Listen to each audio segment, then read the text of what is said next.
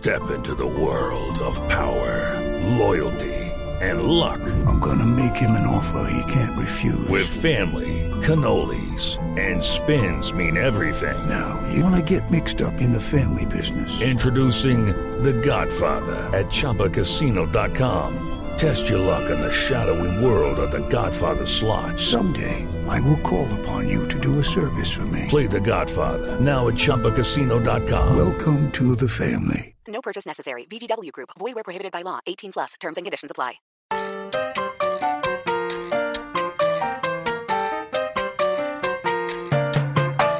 A continuación, desde Bogotá, Colombia, en hjck.com, escucharemos Literatura al Margen.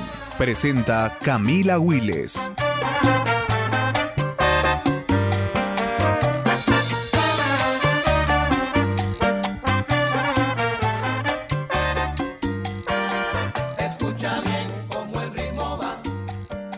Bueno, bienvenidos a todos otra vez a Literatura al Margen. Llevábamos un montón de días sin escucharnos, sin saber de autores. Yo sé que a todos los cogió la pandemia con un montón de planes inconclusos y sentimos en la HJCK que había una sobreoferta de cursos y de entrevistas y de temas por Zoom y por Meets.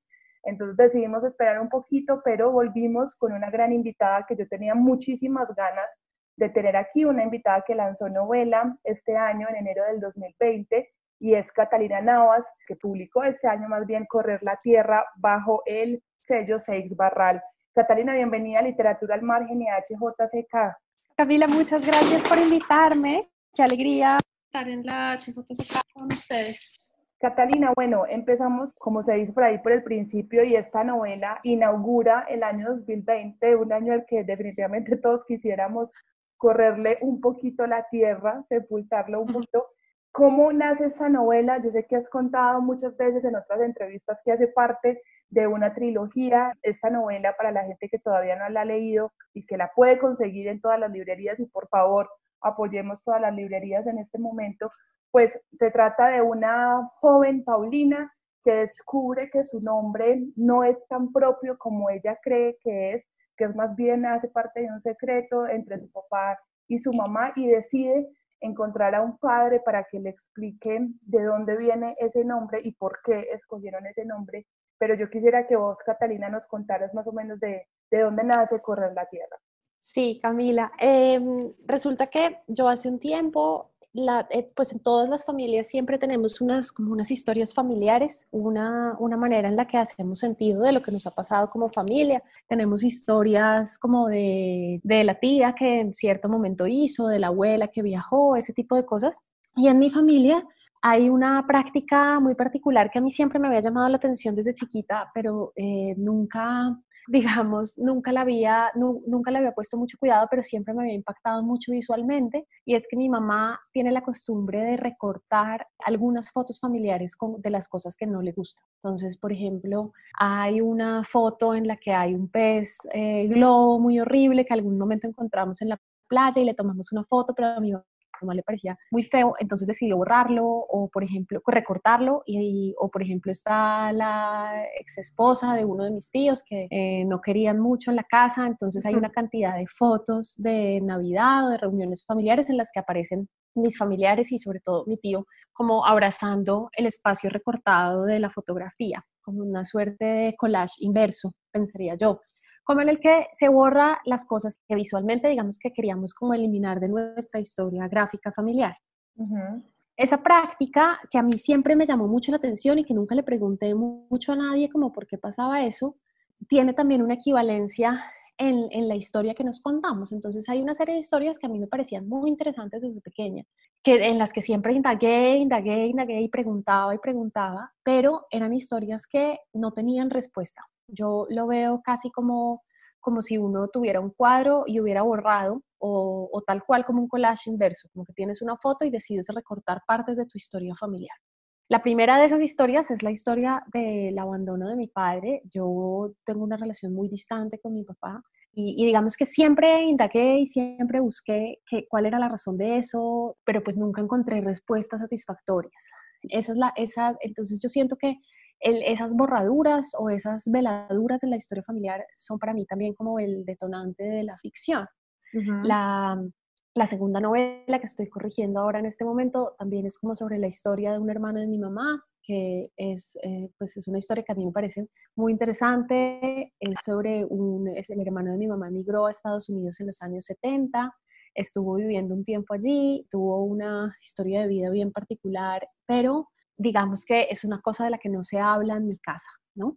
Eh, nosotros por vergüenza o, por, o porque no queremos tocar esos temas o una serie de cosas, las borramos de la historia familiar. Y para mí, esas borraduras como de la narración colectiva me resultan útiles para, para narrar y para entenderme yo también como un producto de la ficción.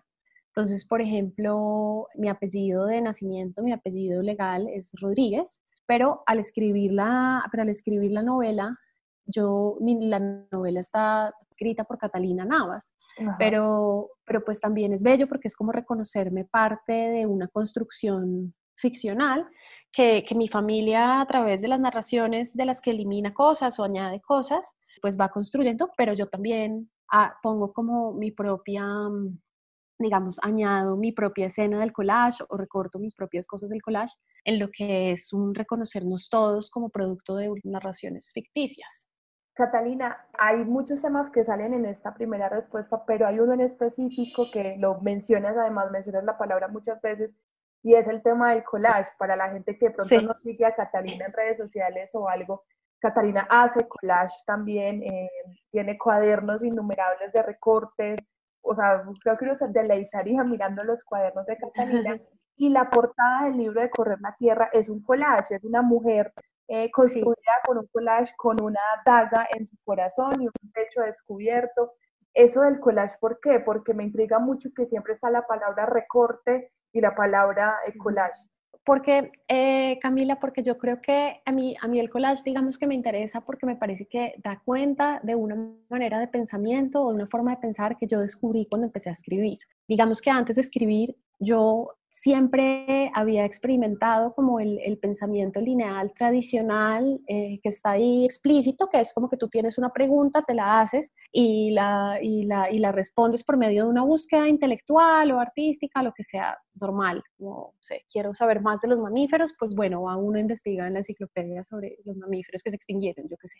Pero la escritura y esta manera de hacer historia familiar y de, y de yo aportar a la historia, pues como de no, no aportar, sino eh, digamos, añadir una pieza más en la historia familiar, funciona por medio de otro procedimiento mental, que es la no linealidad. Digamos que las, ideas se van encadenando unas a otras, yo recuerdo algo que alguien dijo, tiene, tiene algún significado especial y eso va tejiendo como una red de la que yo no soy muy, de la, de la que no soy yo, digamos, muy dueña o de la que yo no guío como uno guía el pensamiento tradicional, racional, lineal. Para mí esto fue como un súper descubrimiento, porque entonces, por ejemplo, descubrí que hay maneras intuitivas de pensar, como que el, pensamiento va solo descubriendo como alguna, algunos caminos que, de, los que tú no, de los que tú no eres muy, pues de los que no estás a cargo. Y me parece que el collage es una manera de, es, es justamente esa manera de asociar imágenes o asociar ideas que, me parece que es una expresión, pues como, como que es una buena equivalencia gráfica de un proceso de pensamiento que yo descubrí y al que le tengo aprecio, de pronto por la novedad. La mm, foto de la tapa es, una, es un collage de Hansel Obando, un artista de Medellín, con el que hablamos. A mí me gustaban mucho los collages que había, eso, que había hecho él. Si, si pueden, chequen lo que él hace, que es, es, bueno, me gusta.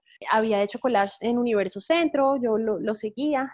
Y eh, le conté la historia de la novela, le conté como el trasfondo del imaginario católico y cristiano que tiene, porque tiene una cantidad de imágenes como de la, del santoral y de la, del imaginario católico, sin ser ni mucho menos una novela pues católica ni cristiana, ni mucho menos.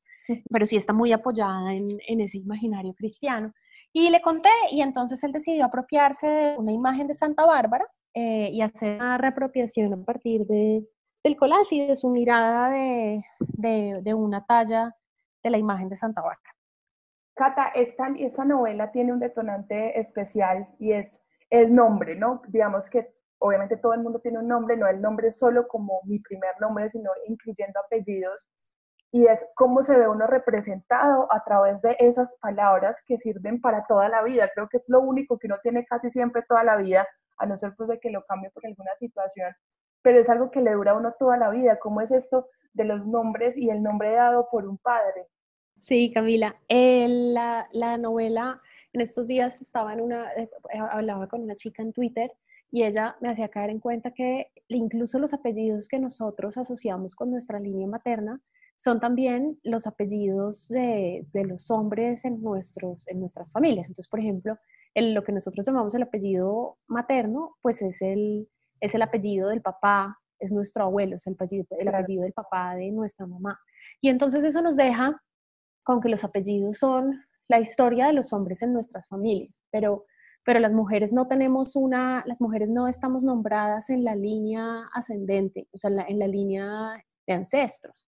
Em, eso, por ejemplo, sumado también a la expresión tan colombiana de le dio el apellido, ¿no? Como la, el, el, hecho de nombrar a los hijos es casi siempre el, el, reconocimiento de un hombre sobre, sobre sus crías, sobre, sus, sobre a quienes, y, también lo hace como una especie de regalo o de reconocimiento, ¿no? Por ejemplo, los hijos no, los hijos que llevan solamente el nombre de la mamá, pues muchas veces, del apellido de la mamá, muchas veces es como no lo reconoció, ¿no? Entonces, la historia de los nombres y la historia de los apellidos es, sobre todo también, es una historia patriarcal, es la historia de la línea del padre.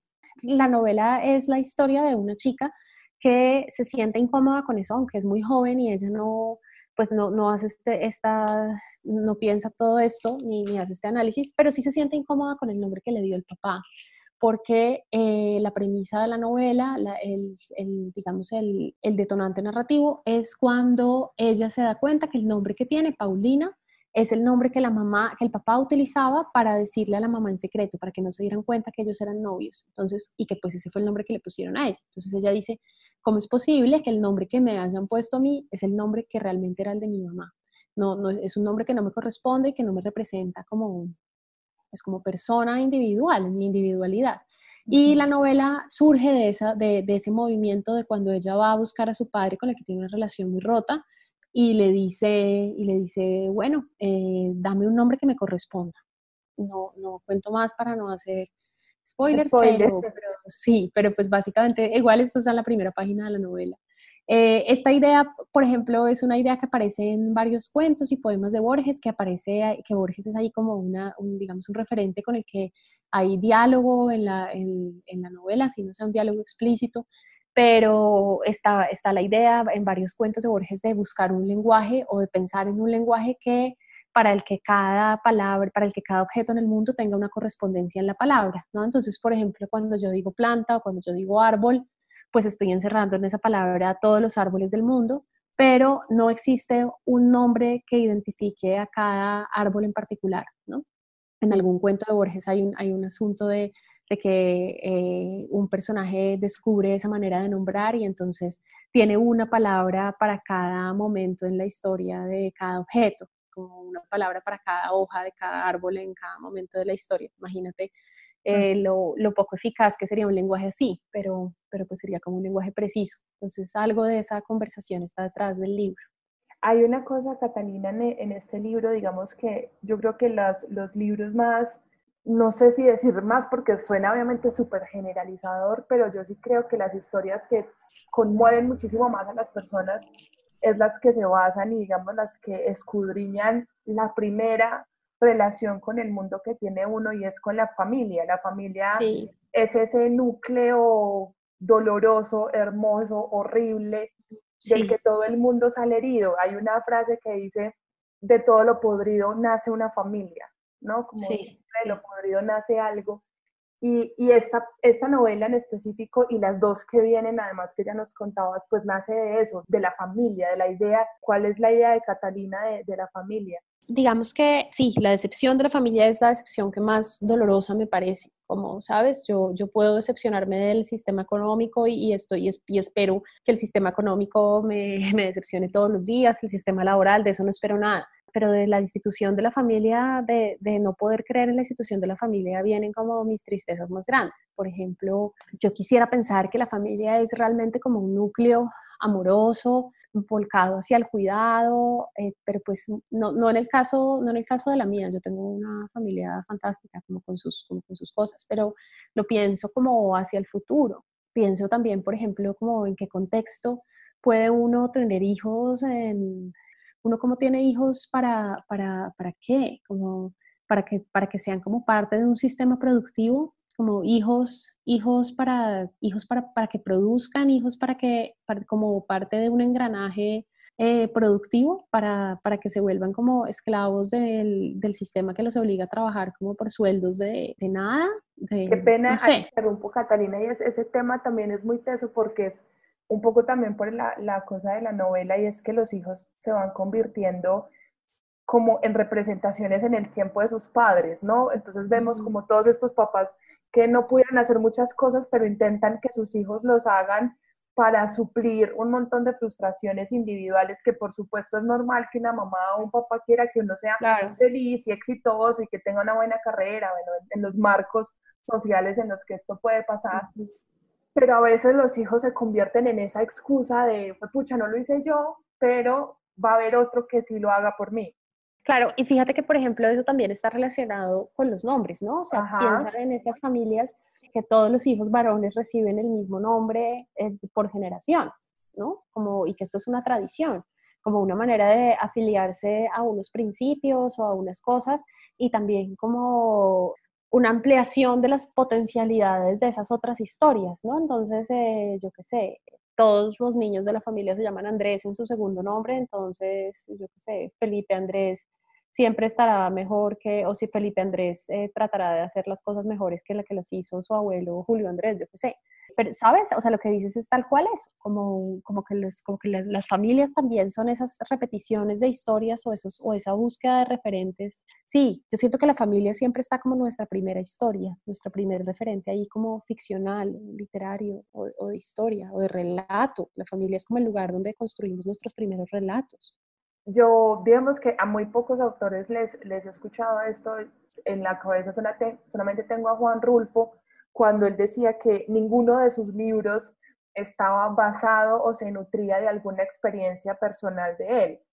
Evidentemente, Correr la Tierra sí hay un montón de Catalina ahí, un montón de sentimientos un y cómo fue encontrarse ahí, porque obviamente yo sé que en la escritura uno trata de, claro, uno coge sus propias vivencias porque las conoce y las puede escribir y las puede, eh, digamos, presentar al lector, pero cómo es encontrar esos sentimientos que uno ha tenido en, en, otra persona, porque Paulina es otra persona además de ti. Es otra, y además, eh, por ejemplo, es, es mucho más joven que yo, o sea, y ni siquiera, ni siquiera es como una versión mía de cuando yo tenía la de ella, no, es como otro ser completamente distinto. Yo siento que hace, hace un tiempo ya dejé de preguntarme como entre la relación por la ficción y la, y la realidad, porque digamos que la visión tradicional de esto es como tú decías, pensar que uno toma de los hechos reales para construir ficción.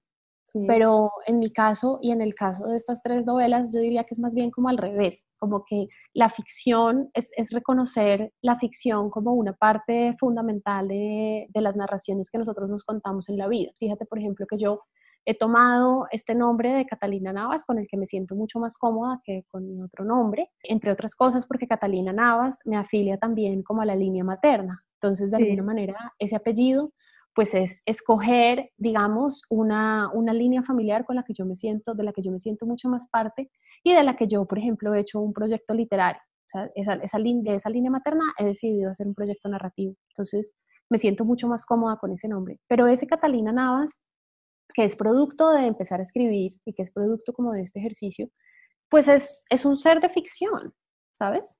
Es un ser de ficción, es un ser, que, es un ser que yo creo para un momento de mi vida en el que decido escribir.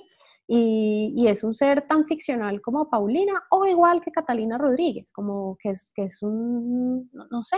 Entonces, entonces yo siento que es más como al revés, como que el ejercicio de la ficción me, me descubre a mí y a mis familiares como productos de unas narrativas y de unos relatos que, que no son necesariamente más reales o menos reales que la novela Yo creo que eso que estás diciendo, Catalina, también es una, obviamente es como ceder el control que nos, nos manifiesta y es el escritor es una persona, eh, el autor es otra, el personaje es otra y romper esos límites, como borrar un poco esa idea de que uno es uno mismo toda la vida, ¿no? Claro, exactamente.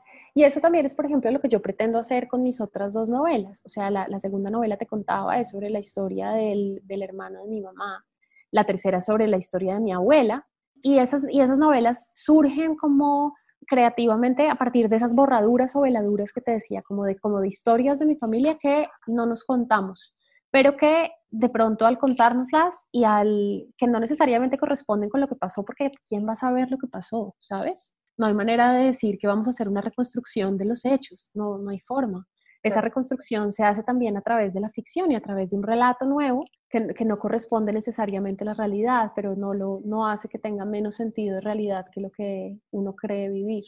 En otra conversación que, que, tuvimos con Catalina por teléfono, hablábamos que la ficción a veces servía en estos casos o en muchos casos como para rellenar esos baches de la memoria o de la vergüenza o, o del silencio, ¿no? Como estos baches, la, la, ficción sirve ahí como un catalizador de información que uno mismo puede contener.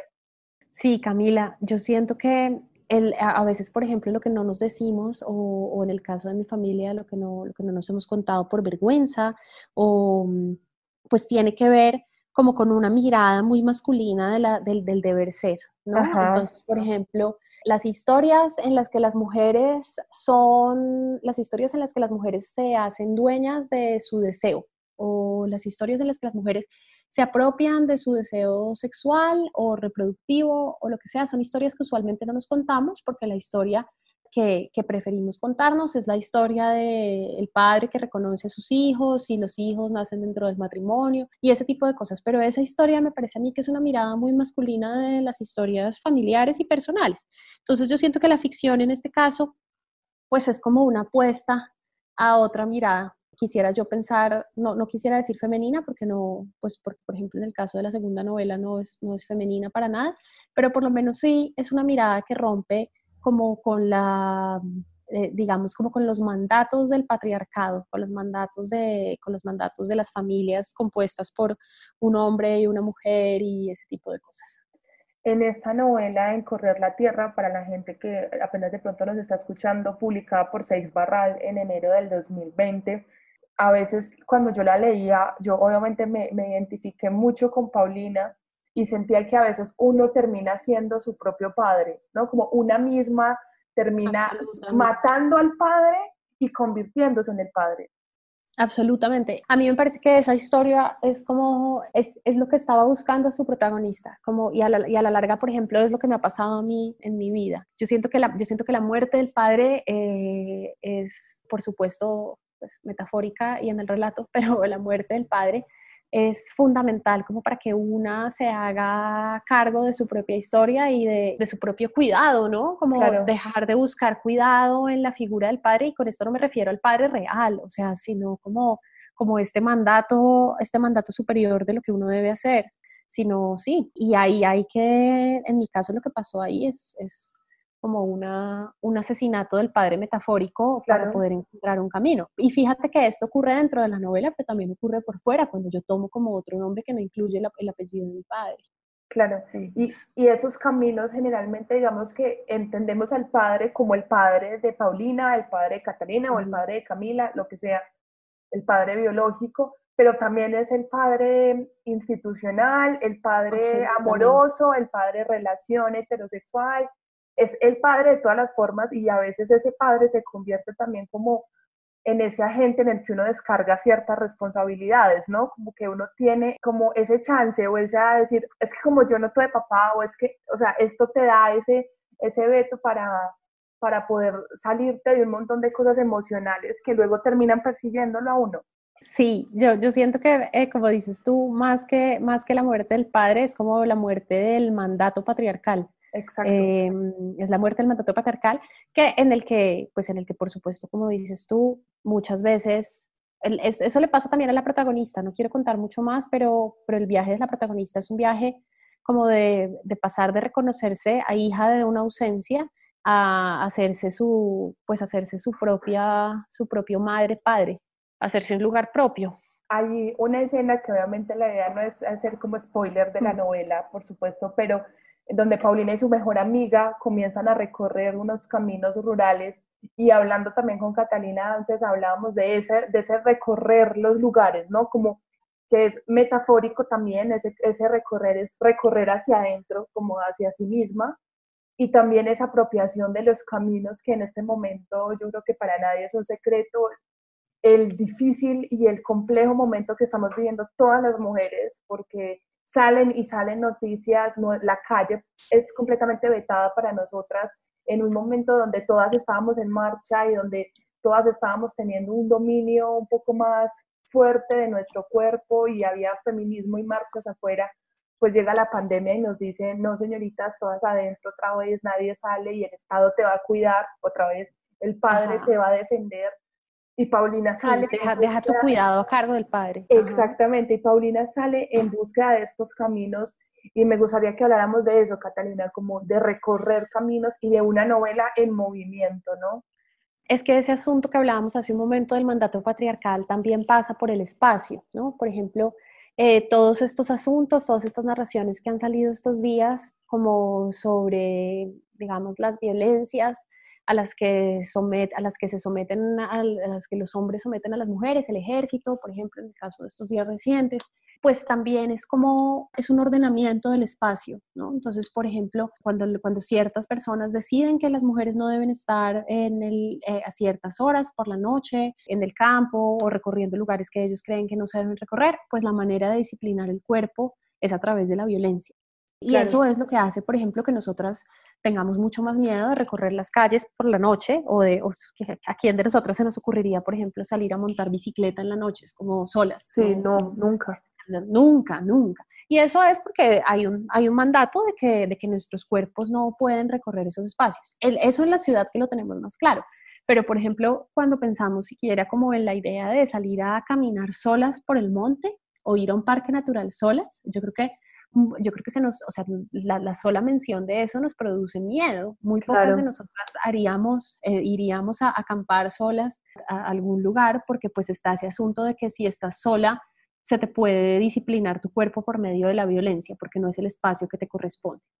Entonces, esa, esa, ese asunto del mandato patriarcal también ocurre en el espacio público, en el espacio natural, y la novela también es, la novela también es eso, es, es, es, esta, es esta protagonista, en algún momento se va a recorrer el páramo a buscar unas lagunas, hay algo ahí también como de la tradición muisca detrás, y, es un poco una contestación de ese ordenamiento del espacio en el que nosotras estamos recluidas dentro de la casa y los hombres tienen el resto del mundo, como el mundo para los hombres y para nosotras la casa. Ahí acabas de mencionar algo, Catalina, ya como para ir cerrando estas ideas, y es el tema de, de estas ceremonias muiscas, y es que el título, Correr la Tierra, viene específicamente de una ceremonia, y te lo preguntaban también en otra entrevista en el país de Cali, y a mí lo que me gustó fue la respuesta que diste, fue, eh, evocaste a una Catalina joven, o sea, a una ti misma joven, que descubrió esta ceremonia de los muiscas, de correr la tierra.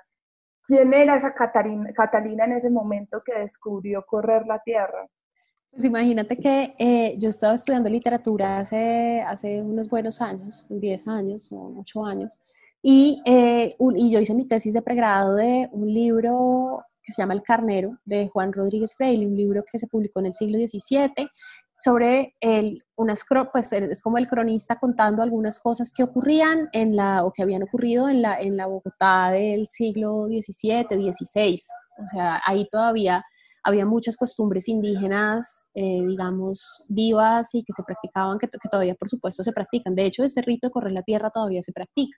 Pero el cronista narra cómo era un ritual que consistía en recorrer siete lagunas sagradas y era una especie de carrera en la que se celebraba, como en la que la espiritualidad era una especie de, de movimiento, ¿no? ¿no? No era como nosotros la conocemos desde la tradición católica o de, bueno, ni siquiera piensa que en la tradición católica, por ejemplo, también está el asunto de la peregrinación, o sea, también sí. nosotros también tenemos esta idea de, de la, de la espiritualidad como peregrinación, como movimiento, De como que uno sí. alcanza, ujú, como que uno alcanza algo cuando va a un lugar, no sé, pienso por ejemplo en Santiago de Compostela como el clásico camino de Santiago. Eh, pero los indígenas también tenían esto y era una cosa que ocurría, en- dice el cronista, el 21 de diciembre, como el solsticio de, el solsticio de invierno.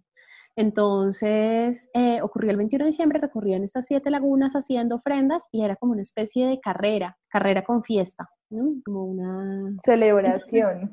celebración del territorio. Entonces, eh, la protagonista, pues desde el desconocimiento completo, porque pues ella es, eh, pues nada, es como una chica mestiza que occidental que no tiene ninguna conexión real con estas cosas más que los libros que ha leído y, la, y las cosas, pues hace un intento de, hace una, hace una cosa como una apropiación de eso, de apropiarse de los caminos que le han dicho que no se puede recorrer por ser chica. Es tremendo, Cata, porque el, el libro sí, sí tiene esa idea. Además, lo hablamos también, ese es, uno siempre piensa que lo rimbombante y lo súper así grandilocuente tienen, tiende a ser mucho más profundo, pero la novela está narrada como una chica joven y le da uno esos vistazos de cómo descubrió uno, por ejemplo, los primeros pasos del feminismo, ¿no? Cómo se acerca a temas de mi relación con el hombre, el hombre como papá, como lo hablamos ahorita, pero el hombre también como un yo, porque yo también tengo dentro de mí un hombre. Entonces esta novela da esa posibilidad de entender esos temas eh, desde la visión de una mujer que, claro, es una mujer en la novela, pero podría ser cualquier persona. Sí, yo, es que lo que pasa es que como además la novela pues está narrada en primera persona, pues no, y, la protagonista es una chica de 21 años, pues no podía ser, digamos, no, era una académica que hubiera estudiado las costumbres muiscas durante 40 años, o sea, ella, ella lo hace también como desde la inicia de acercarse a costumbres que desconoce completamente. Y pues yo creo que algo de eso también hay en el tono. Exacto. Ustedes saben que al final de las entrevistas de literatura al margen siempre escuchamos tres canciones que el autor haya escogido que le traigan, digamos, algún tipo de recuerdo o que hayan ayudado y haya, lo hayan acompañado, en este caso la hayan acompañado en la escritura de su novela. Catalina obviamente nos pasó eh, una lista de reproducción y escogimos unas, vamos a, a empezar por, por, la casa. Vamos a empezar por Andrea Echeverry con Vagabondear. Entonces vamos a escuchar Vagabondear.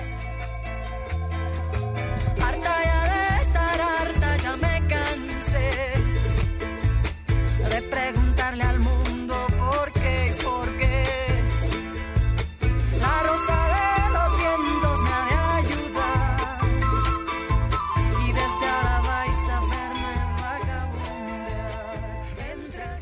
¿por qué Vagabondear de Andrea Echeverry?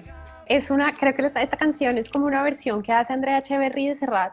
A mí, creo que yo tengo como alma de persona mayor y me conmueve mucho Serrat. Eh, pero, pero esta canción, bueno, porque me gusta, porque me gusta mucho esta versión de ella, pero es la, esta canción es la historia de, empieza cuando ella dice como ya harta de preguntarle al mundo por qué, por qué, y se lanza como al, a la acción, se lanza al camino. Entonces, digamos que esta canción me acuerda de la protagonista porque es la historia de una chica en voz de Andrea Echeverry que se cansa de pedir, pedir reconocimiento de los otros o pedir respuestas en los otros, de, de, dejar de buscar respuestas que en los otros y se lanza como a un, a un camino a vagabundear, como sin mucho, sin mucho rumbo, pero pues al movimiento, que digamos que era una cosa que me interesaba en esta novela. Esta canción además, digamos que Andrea tiene la capacidad de despertar, al menos para mí es así, como estos sentimientos súper femeninos que están en contra de lo femenino impuesto. A mí esta canción me, me está tal cual lo que tú estás diciendo, como está lo que hablábamos ahorita del mandato de estar quieta, de no, de no, de salir sin, de, de, no, de no salir sin plan, de, de tener como de, no sé, y en el caso de esta canción pues es completamente un llamado a lo otro, como a moverse en el mundo sin ningún recorrido previsto. Entonces estoy, creo que sí, tienes razón en eso. A mí tal cual me mueve eso, me dan ganas de salir a correr cuando digo Total, vamos a, a, escuchar una un poco cambiando totalmente de ritmo. Vamos con My Favorite Things.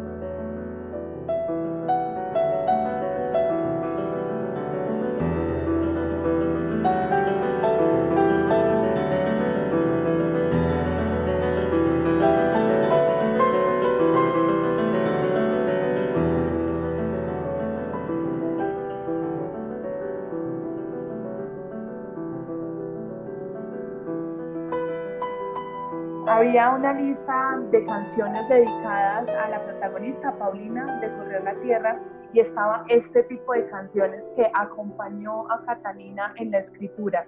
¿Esta canción qué significa, Cata? ¿Cómo llegaste a ella? No, digamos que yo cuando escribo, no, lo que, lo que más me gusta escribir es como con composiciones para, para el piano, es como lo que más, eh, no puedo escribir como con música que tenga letras o algo así. Entonces, esta canción me parece, pues es como una versión de este músico que también me gusta mucho, de, de un clásico que pues hemos visto en las películas, lo hizo Björk, eh, y, me, y me remite como a esa creo que la versión, no sé, pero por lo menos la versión más vieja que yo recuerdo, seguramente existe otra anterior, pero era de esta película de, esta película como de esta monja en Alemania que tenía, que tenía unos niños a cargo, en la que ella canta, hace una lista como de sus cosas favoritas. Y es que a mí también me interesa un montón como la idea de la lista. Hay, hay en algunas partes en la novela como Sí. esta, esta repetición del ritmo que da del ritmo que da como la sucesión de cosas muy pequeñas, es un ritmo que me interesaba explorar en la novela y pues que está en esta canción que hasta Björk la cantó en alguna época. Hay una pregunta que yo siempre le hago a toda la gente con la que hablo literatura al margen y es si pudiera hablar con, con su yo de 12 o 10 años, ¿qué le diría? ¿Qué le, qué le diría en este momento? ¿Vos qué le dirías a la Catalina de, de 10 años? Uf, qué pregunta difícil. Em, qué pregunta dificilísima esa que me acabas de hacer. Yo, digamos que no, no, no te sabría responderte qué le diría, pero lo que sí es que le escribí un librito a la Catalina de, de 12 años o de 10 años, que tiene mucho que ver con correr la tierra, pero le escribí un librito que se llama Camino de Hielo, como un, un libro para niños que ocurre en la edad de piedra. Entonces, creo que lo que le diría a la Catalina de 12 años es que eh, le hice un regalo, le escribí un regalo y se lo, y se lo daría. Vamos a, terminar esta entrevista, yo creo que por lo grande, con Charlie García, Catalina. Escuchémosla, vamos a, es pasajera en trance. Cuéntanos primero por qué escogiste esta canción, porque vamos a cerrar con ella también. Y muchas gracias por estar aquí en Literatura al Margen en HJCK.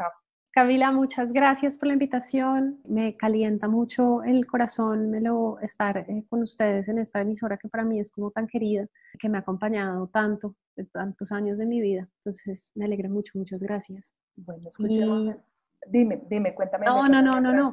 Te iba a decir que es sobre pasajera en trance, que también es como la idea de hacerse en el hacerse justo en el momento antes de saltar, ¿no? Como que es la idea de encontrarse en el movimiento, no en las afirmaciones, sino la idea de encontrar una de encontrar una identidad en moverse, que pues también es una idea que está allí en la novela y que me parece que esta canción de Charlie García siempre me ha gustado desde la adolescencia. Bueno, escuchemos entonces Pasajera en Trance de Charlie Quizás García. consiga un pasaje en la borda.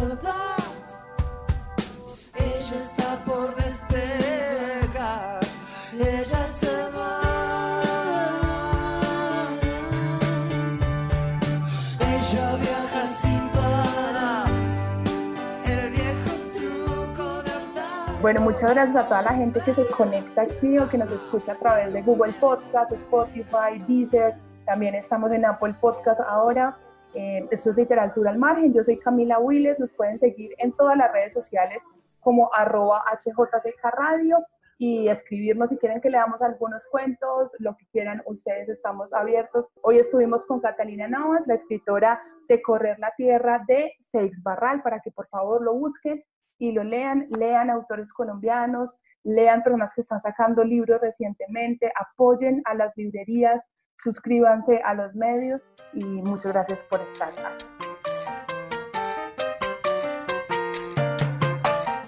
Hemos escuchado Literatura al Margen.